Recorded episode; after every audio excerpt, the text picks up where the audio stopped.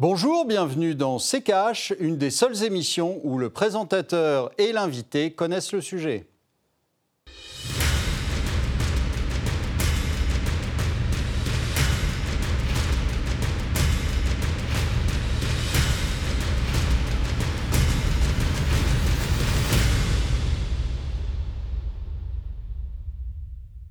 Bonjour, aujourd'hui nous allons vous parler de l'actualité avec euh, Alex Lohmann, qui est euh, économiste et stratégiste. Euh, bonjour Alex. Bonjour Olivier, merci pour l'invitation.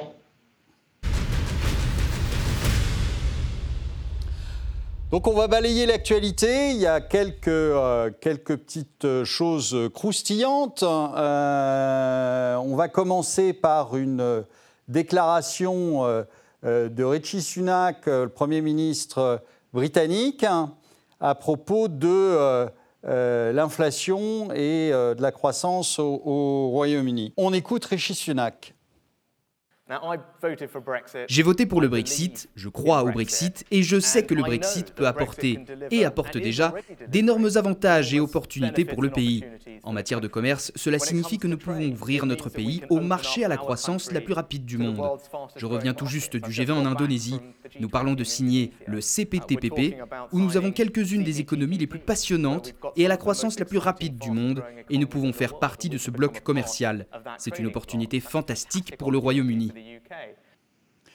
Alors, euh, on, voit beaucoup de, gens qui s'excitent sur le, Brexit et sur les soi-disant conséquences du Brexit euh, pour le Royaume-Uni. Euh, il faut bien comprendre qu'aujourd'hui, tous les pays sont confrontés, un, à une, une récession qui s'annonce violente et à, l'inflation que ça n'est pas dû au Brexit, mais c'est simplement dû à les, la conjoncture et euh, euh, les, manœuvres des banques centrales depuis, euh, depuis une quinzaine d'années. Donc, pas plus, pas moins le Royaume-Uni qu'un autre. quelle est votre position sur le Brexit hein, et sur les conséquences, soi-disant, aujourd'hui du Brexit? Alors, c'est ça qui est très étrange, Olivier, c'est que quand vous avez eu la crise avec euh, l'Istrus, vous avez beaucoup de, de journalistes euh, qui ont dit, ben voilà, c'est la crise du Brexit. Euh, ce qui est assez assez étrange parce qu'en fait, cette crise, elle n'a rien à voir avec le Brexit. C'est un problème de conflit entre la Banque d'Angleterre et le gouvernement, un problème d'inflation, un problème de dette publique, un problème de, crise sur les fonds de pension. En fait, c'est une crise qui a eu lieu même sans Brexit et même avec un gouvernement euh, du, Labour. Donc, voilà, le, Brexit, c'est plus un enjeu de long terme plutôt que la cause de, ce, de ce bruit financier euh, et de la crise euh, au Royaume-Uni. Euh, la crise, on l'a dit, elle est mondiale et donc l'inflation au Royaume-Uni à l'heure actuelle, elle n'est pas tellement différente de l'inflation en zone euro. C'est à peu près le, même taux de variation accumulé sur l'année, qui est à peu près autour de 10%. Alors en plus, beaucoup, de, beaucoup de journalistes reprenaient en cœur le fait que la, le sterling euh, s'écrouler vis-à-vis du dollar, mais exactement comme l'euro. Et finalement, quand vous regardiez euh, le, cours euh, du sterling par rapport à l'euro, lui, en revanche, il ne bougeait pas. Donc, on était toujours sur cette zone de 1,15. on n'a pas énormément bougé. en revanche, eh bien, le, le, sterling se se casser la figure contre dollar, mais exactement au même titre que l'euro le faisait, au même titre que le yen le faisait. Et donc, c'était, euh, c'était un, effondrement de toutes les monnaies face au dollar, et pas uniquement euh, le, sterling. Oui, exactement. Hein. Vous, avez, vous avez au contraire, hein, depuis 2021, euh, la livre sterling, elle s'est valorisée par rapport à l'euro. Elle a, pris à peu près 6% euh, euh, depuis, la fin 2021. Donc voilà, je pense que c'est plutôt des analyses avec un biais politique plutôt qu'une réalité, une réalité économique. Le Brexit, c'est des défis de long terme. Je pense que d'ici probablement 10 ans, on pourra tirer des évaluations crédibles, mais ça n'a pas grand-chose à voir avec ce que, la crise que traverse le Royaume-Uni à l'heure actuelle. Et si vous prenez le PIB en variation interannuelle, actuellement, le Royaume-Uni a une croissance euh, supérieure euh, encore à beaucoup de pays européens, dont la France. c'est, euh, c'est vraiment des situations, qui, une situation qui est complexe. Et voilà, c'est vrai que on a tous besoin de bouc émissaire dans la, dans la vie. Et ben, pour certains, c'est le Brexit. Merci Alexandre. Donc on va passer au deuxième sujet. Le deuxième sujet, c'est notre cher président qui distribue de l'argent un peu partout dans le monde, sauf sur la France. Euh, donc on a eu euh, dans le désordre 1,6 euh, milliard pour M. Bill Gates, parce que M. Bill Gates est un pauvre garçon qui n'a pas beaucoup d'argent et donc il faut lui en donner. 100 millions pour la Moldavie qui a été annoncée là pendant le G20. précédemment, une centaine de millions aussi pour l'Afrique du Sud. en fait, on a l'impression qu'on a vraiment les poches pleines en France. Eh ben, c'est un peu ça le problème, c'est qu'il y a un peu une sorte de nonchalance du gouvernement euh, avec euh, l'argent du contribuable et qui, euh, s'incarne dans, un déficit public très élevé, alors que la forte inflation, normalement, devrait nous aider à résorber le, déficit et la dette. Simplement une petite citation pour comprendre l'étendue du problème. le Haut Conseil en finances publiques, il a rendu son avis sur le projet de loi de finances 2023, euh, hein, celui qui a été adopté euh, par euh, l'Assemblée nationale. Je vais citer parce que c'est très parlant. Le scénario du gouvernement n'intègre pas de difficultés majeures en matière énergétique et notamment de rupture d'approvisionnement en gaz en France et chez nos partenaires européens. Il repose également sur l'hypothèse d'une désaccélération modérée de l'économie mondiale et n'intègre pas la perspective d'une récession qui pourrait résulter de tensions énergétiques. Voilà, tout est dit. Euh, le budget est dans une réalité parallèle, le gouvernement euh, plane et voilà, il y a, la réalité d'Emmanuel Macron et la réalité de l'économie réelle. Euh, j'espère que quand les deux vont se rejoindre, il ne va pas y avoir trop de clash. Bah, il risque d'y avoir des clashs parce que c'est déjà le cas aujourd'hui. Il y a une il y a une désindustrialisation. Alors, j'ai vu que M. Macron euh, euh, voulait euh, réenchanter la France, mais malheureusement, quand un industriel paye, 4, ou 5 fois sa facture énergétique par rapport à l'année dernière, euh, c'est assez facile de comprendre qu'il euh, va chercher à se délocaliser, mais il ne va pas chercher à se délocaliser n'importe où, il va chercher à se délocaliser là où les coûts sont beaucoup plus faibles. Là où les coûts sont beaucoup plus faibles, c'est par exemple les États-Unis, où vous avez une énergie qui est euh, 4 à 5 fois moins chère. Donc, euh, évidemment que ceux qui peuvent, c'est-à-dire les grosses entreprises principalement, évidemment qu'elles vont euh, euh, se délocaliser. Mais euh, en tout cas, pas, se réindustrialiser le pays, qui est déjà d'ailleurs au tapis hein, en ce qui concerne la France. donc on, a déjà la plus faible partie de notre PIB euh, qui, euh, par rapport aux autres pays européens, donc euh, je crois qu'on est au même niveau que la Grèce, si mes souvenirs sont bons, ou pas loin. Donc c'est dire que la France est championne du monde encore une fois. C'est tout le problème de la crise actuelle, c'est-à-dire que la, désindustrialisation de, la France, qui est déjà bien, avancée, ces mouvements de délocalisation liés au prix de l'énergie, ils vont pas être massifs, ils vont être progressifs. décisions, les, décisions, de localisation, euh, elles se prennent pas du jour au lendemain. Euh, et en fait, elles vont s'étaler sur plusieurs années. Et je pense que euh, ça, ça, ça fait qu'au bout d'un moment, d'ici 4-5 ans, on va se retourner vers le passé, on va se dire mince, qu'est-ce qu'on a fait? Mais il sera trop tard. Je vais enchaîner par un, en fait un sujet qui est, qui est le même que celui-là, c'est-à-dire qui est, dans le prolongement de celui-là, qui est le, sujet du, private equity. Alors, je vais en parler, je ne vais, pas, vais pas dire grand-chose dessus, mais euh, en fait, euh, vous savez que le, private equity aussi euh, a été une, bulle très importante. Pourquoi? Bah, Parce que l'argent était gratuit, l'argent magique arrivait de partout. Et, et donc, vous aviez des sociétés qui levaient des fonds de façon très importante. Vous savez aussi qu'il y a des fonds qui s'appellent des fonds de défiscalisation qui font que le, la, la, société financière lève des fonds et les investit ensuite. Mais euh, le problème, c'est qu'il faut les investir parce que sinon le fisc vous retombe dessus en vous disant bah oui, mais euh, il faudrait investir ces capitaux. Sauf que l'offre de sociétés et de sociétés qui fonctionnent, de sociétés qui ont un avenir, euh, il n'est pas extensible à l'infini.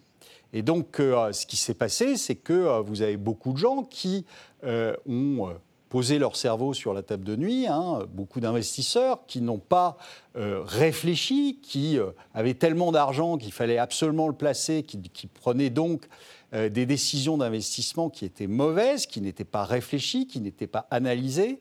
Et, qu'est-ce qui va se passer? Ben, Il va se passer tout simplement que ces entreprises qui ont tenu peut-être jusqu'à maintenant parce qu'il y avait tout le programme du gouvernement de, de, de plan euh, euh, d'emprunt garanti par l'État, etc. Ça, ça va être fini. Il y a un moment où euh, il va falloir rembourser. Et, ces entreprises qui ont des modèles économiques qui ne fonctionnent pas seront incapables de rembourser.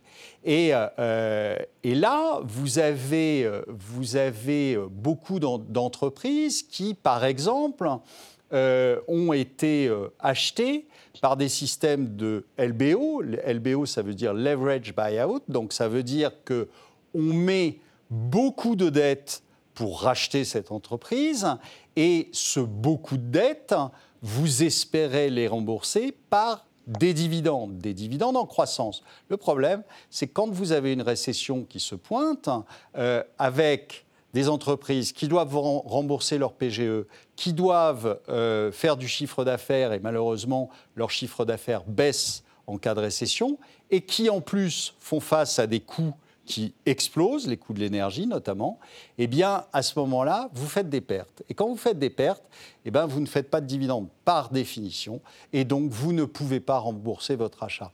C'est ce qui est en train de se passer, c'est ce qui va se passer probablement sur l'année 2023 et on risque d'avoir une explosion de la bulle du private equity et il y a beaucoup, beaucoup de capitaux qui sont placés à cet endroit-là.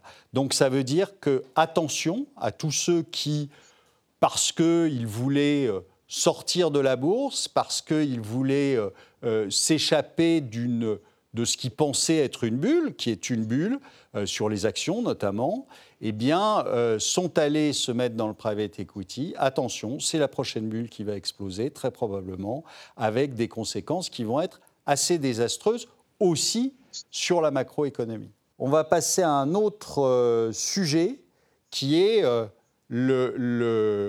l'effondrement subi de FTX. Alors, euh, FTX, euh, c'était la deuxième plateforme euh, de crypto-monnaie derrière Binance, je crois. et cette plateforme vient d'exploser en vol avec, je dirais, toutes les, caractéristiques d'une histoire folle, digne d'un James Bond. Vous avez vous avez de la corruption, vous avez du blanchiment, vous avez euh, euh, un escroc qui est le patron de cette, de cette boîte, qui est en cavale. Enfin bon, vous avez toutes les, toutes les données et qui sont assez caractéristiques, je dirais, de la, la période actuelle. C'est que pendant des années, les vous avez eu de l'argent magique déversé euh, avec, euh, dans des quantités euh, extraordinaires. Vous avez eu des taux à zéro. Et ça a fait que les investisseurs ne réfléchissaient plus et sont allés sur, sur n'importe quoi en se disant on va gagner de l'argent rapidement, beaucoup d'argent rapidement, facilement, etc. Et, et c'est une période dans laquelle vous avez systématiquement euh, des escrocs qui viennent se, profiter de ce mouvement. En 2002, alors Alex, vous étiez trop jeune, mais en 2002, moi je travaillais déjà, et, et, en 2002, vous aviez eu l'affaire Enron. Enron, c'était ça, c'est-à-dire c'était quelque chose qui reposait sur rien, qui a valu quand même 100 milliards de capitalisation, et 100 milliards de 2002, croyez-moi, ça faisait beaucoup d'argent, euh, qui était encensé par tous les bureaux d'études, par toutes les grandes banques, euh, et euh, qui a fait flop. D'un coup, on s'est aperçu qu'il n'y avait pas d'activité. On est passé de 100 milliards à zéro.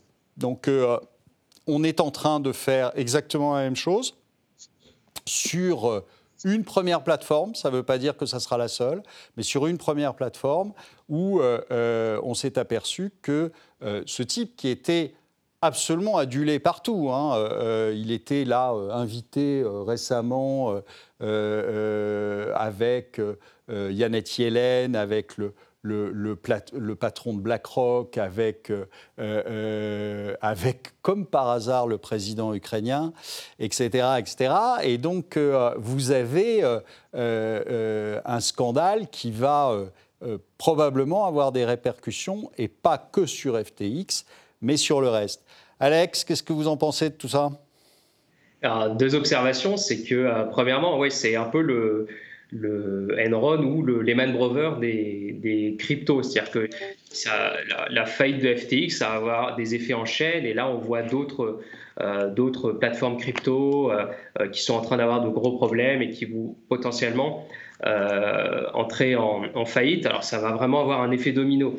Et ce qu'il faut comprendre, c'est que le, FTX, c'est un peu le, le, Far West à l'intérieur d'un Far West. Parce que normalement, quand vous déposez euh, vos, euh, vos, cryptos, vos tokens dans un dans, un, euh, dans la finance décentralisée, tout est automatisé. Vous avez les smart contracts. Alors, bien sûr, il y a les attaques de hackers qui peuvent piquer votre argent, mais finalement, le code est roi et les règles sont définies à la base par le smart contract. Euh, là, c'est autre chose, c'est-à-dire qu'on n'est pas dans la finance décentralisée, on est dans un, une plateforme d'échange centralisée, euh, non réglementée. Donc en fait, vous avez le pire des deux mondes. Et ça, FTX, c'était ça, c'était tous les inconvénients des cryptos et tous les inconvénients euh, des marchés traditionnels à la fois. Et donc pas étonnant que c'est explosé de manière assez impressionnante. Oui, alors vous, en avez d'autres. On parle de Genesis, euh, là, euh, euh, récemment. Le, problème, si vous voulez, c'est que finalement, la, comparaison avec, avec Enron me semble bonne. C'est que là, vous avez beaucoup de gens qui sont, qui sont allés sur la crypto, qui sont allés s'échanger des cryptos sur ces plateformes pourquoi bah, Tout simplement aussi parce que c'était pas réglementé. Et que comme c'était pas réglementé, ça a donné lieu à toutes les manipulations de cours qu'on a eues. Euh, euh, je me rappelle que euh, BlackRock vous expliquait, après évidemment en avoir acheté, que tel ou tel crypto, c'était génial. et il ressortait quand, quand tout le monde y allait. Donc ils ont fait beaucoup d'argent là-dessus. C'est de la manipulation de cours, hein, pure et simple, mais sans risque puisque euh, la SEC ne pouvait pas intervenir, puisque le, marché n'était pas réglementé. Là, on a laissé se développer, mais exactement comme Madoff, on a laissé se développer euh, quelqu'un qui avait une super réputation, qui était euh, le, la personne adulée ces, ces, derniers, ces derniers temps. Et, et si finalement il n'y avait pas eu une, une, restriction euh, euh, de, l'émission monétaire comme il y a eu avec les, banques centrales là sur la, dernière période, eh bien, euh, ça aurait continué et ça aurait continué probablement pendant longtemps. Et exactement comme Madoff, hein, Madoff a euh, eu un problème. Pourquoi? Bah, Parce qu'à un moment, les gens ont voulu récupérer leurs sous. C'était la crise de 2008. S'il n'y avait pas eu la crise de 2008, M. Madoff serait toujours en train de prospérer euh, gentiment. Donc, euh, à chaque crise, vous avez la, mise en, la mise à jour de toute cette de, toute cette, de toutes ces escroqueries, de toutes ces, euh, ces boîtes qui reviennent finalement à leur vraie valeur, qui est malheureusement très souvent de zéro. Donc voilà ce qui qu'on peut dire sur, cette faillite de FTX et, et, probablement d'autres, c'est que ça va entraîner probablement des cours encore plus bas euh, sur beaucoup de cryptos. Euh, vous avez vu que euh, si on regarde les, cryptos depuis leur plus haut, qui se sont faits souvent entre 2020 et 2021, vous, avez, vous avez des baisses qui sont entre 70 et 80% et 90% quelquefois. Donc c'est loin d'être fini. Et alors tout le monde pense que je suis anti-crypto, euh, euh c'est pas vrai. Euh, la seule chose que je, dis sur les, sur les cryptos, et ça depuis le début, c'est que comme toute nouvelle technologie, euh, vous avez 99% des, de cette nouvelle technologie qui va disparaître, hein, qui vaudra zéro, et puis vous aurez 1%, peut-être même moins d'ailleurs, de, de cette nouvelle technologie qui arrivera à prospérer et euh, à, continuer. Dernier point à suivre, la déclaration de euh, Yannette Yellen.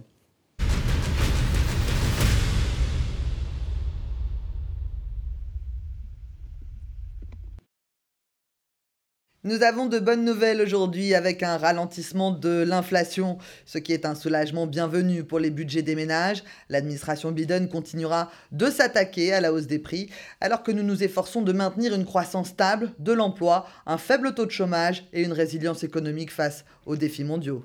Ce qui est bien avec tous ces euh, banquiers centraux ou tous ces ministres de l'économie, c'est qu'ils sont toujours contents de leur travail. Ouais, j'ai l'impression que euh, l'auto-satisfaction fait partie du, job. Euh, concrètement, euh, Janet Yellen n'a pas grand-chose à voir dans la désaccélération de l'inflation, euh, qui s'est essentiellement faite pour l'instant à cause des à cause du ralentissement des prix du pétrole, grâce à la Chine et à la politique zéro Covid, grâce aux augmentations de taux de la Fed.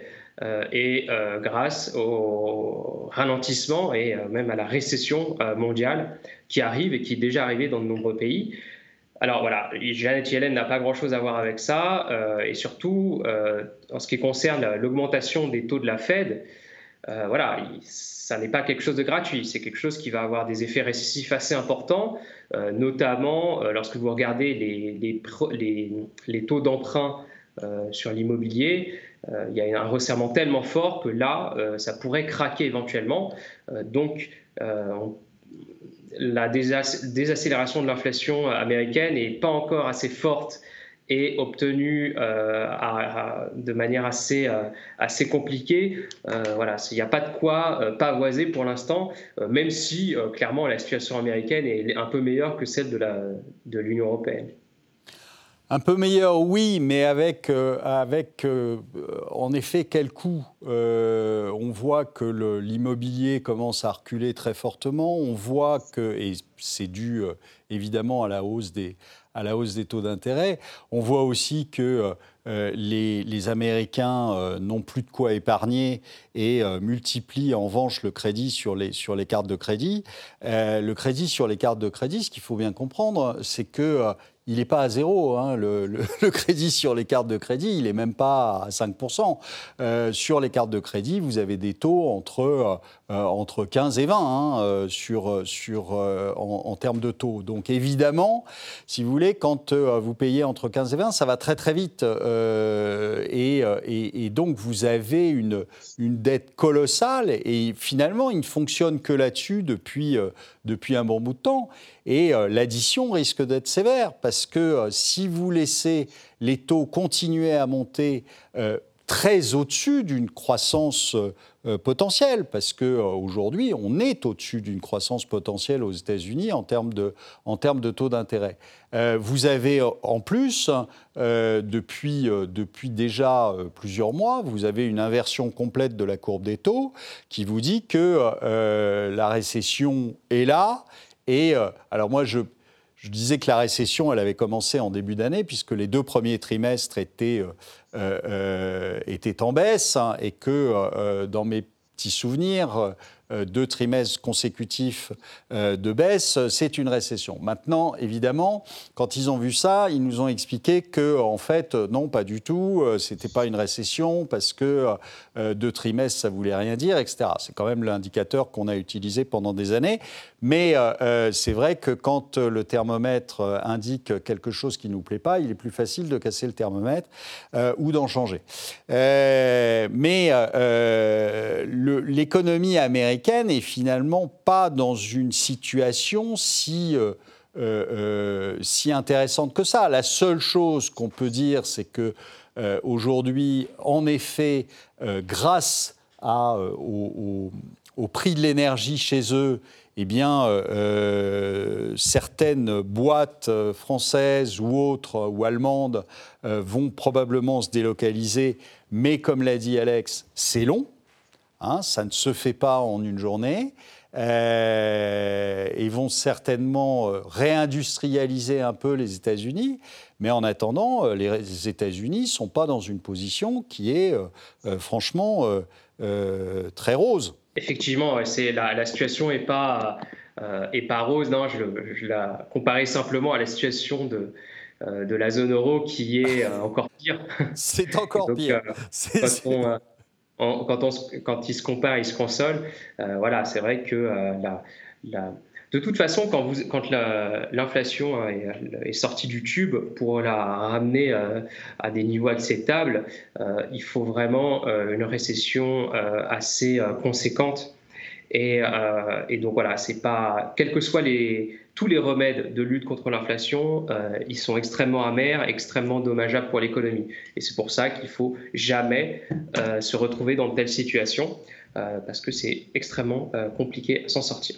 Bon, Alex, je vous laisse le mot de la fin, et puis après, je, je, donnerai le mien. Chacun son mot. que dire? Eh bien, bon, le problème, c'est que si vous avez une, amélioration de, l'inflation même dans un scénario positif à court terme en France, euh, ça veut dire qu'ailleurs dans le monde, l'inflation baissera encore plus. Et donc, euh, progressivement, il va falloir commencer à penser en termes de différentiel d'inflation. C'est-à-dire que si nous, notre inflation ralentit, mais qu'ailleurs dans le monde, ils sont en forte déflation, ils vont gagner énormément de compétitivité, euh, ce qui, dans les prochaines années, va nous porter énormément préjudice euh, euh, en, termes euh, de, potentiel de croissance, avec notamment la plupart des industries fortement consommatrices d'énergie qui vont s'en aller aux États-Unis ou dans d'autres marchés émergents prometteurs. Et donc voilà, ne pensez pas que la crise que nous sommes en train de vivre en ce moment, c'est une crise de court terme. Une fois que, l'hiver est passé, tout, tout, va bien. C'est une crise qui va durer des années, des années.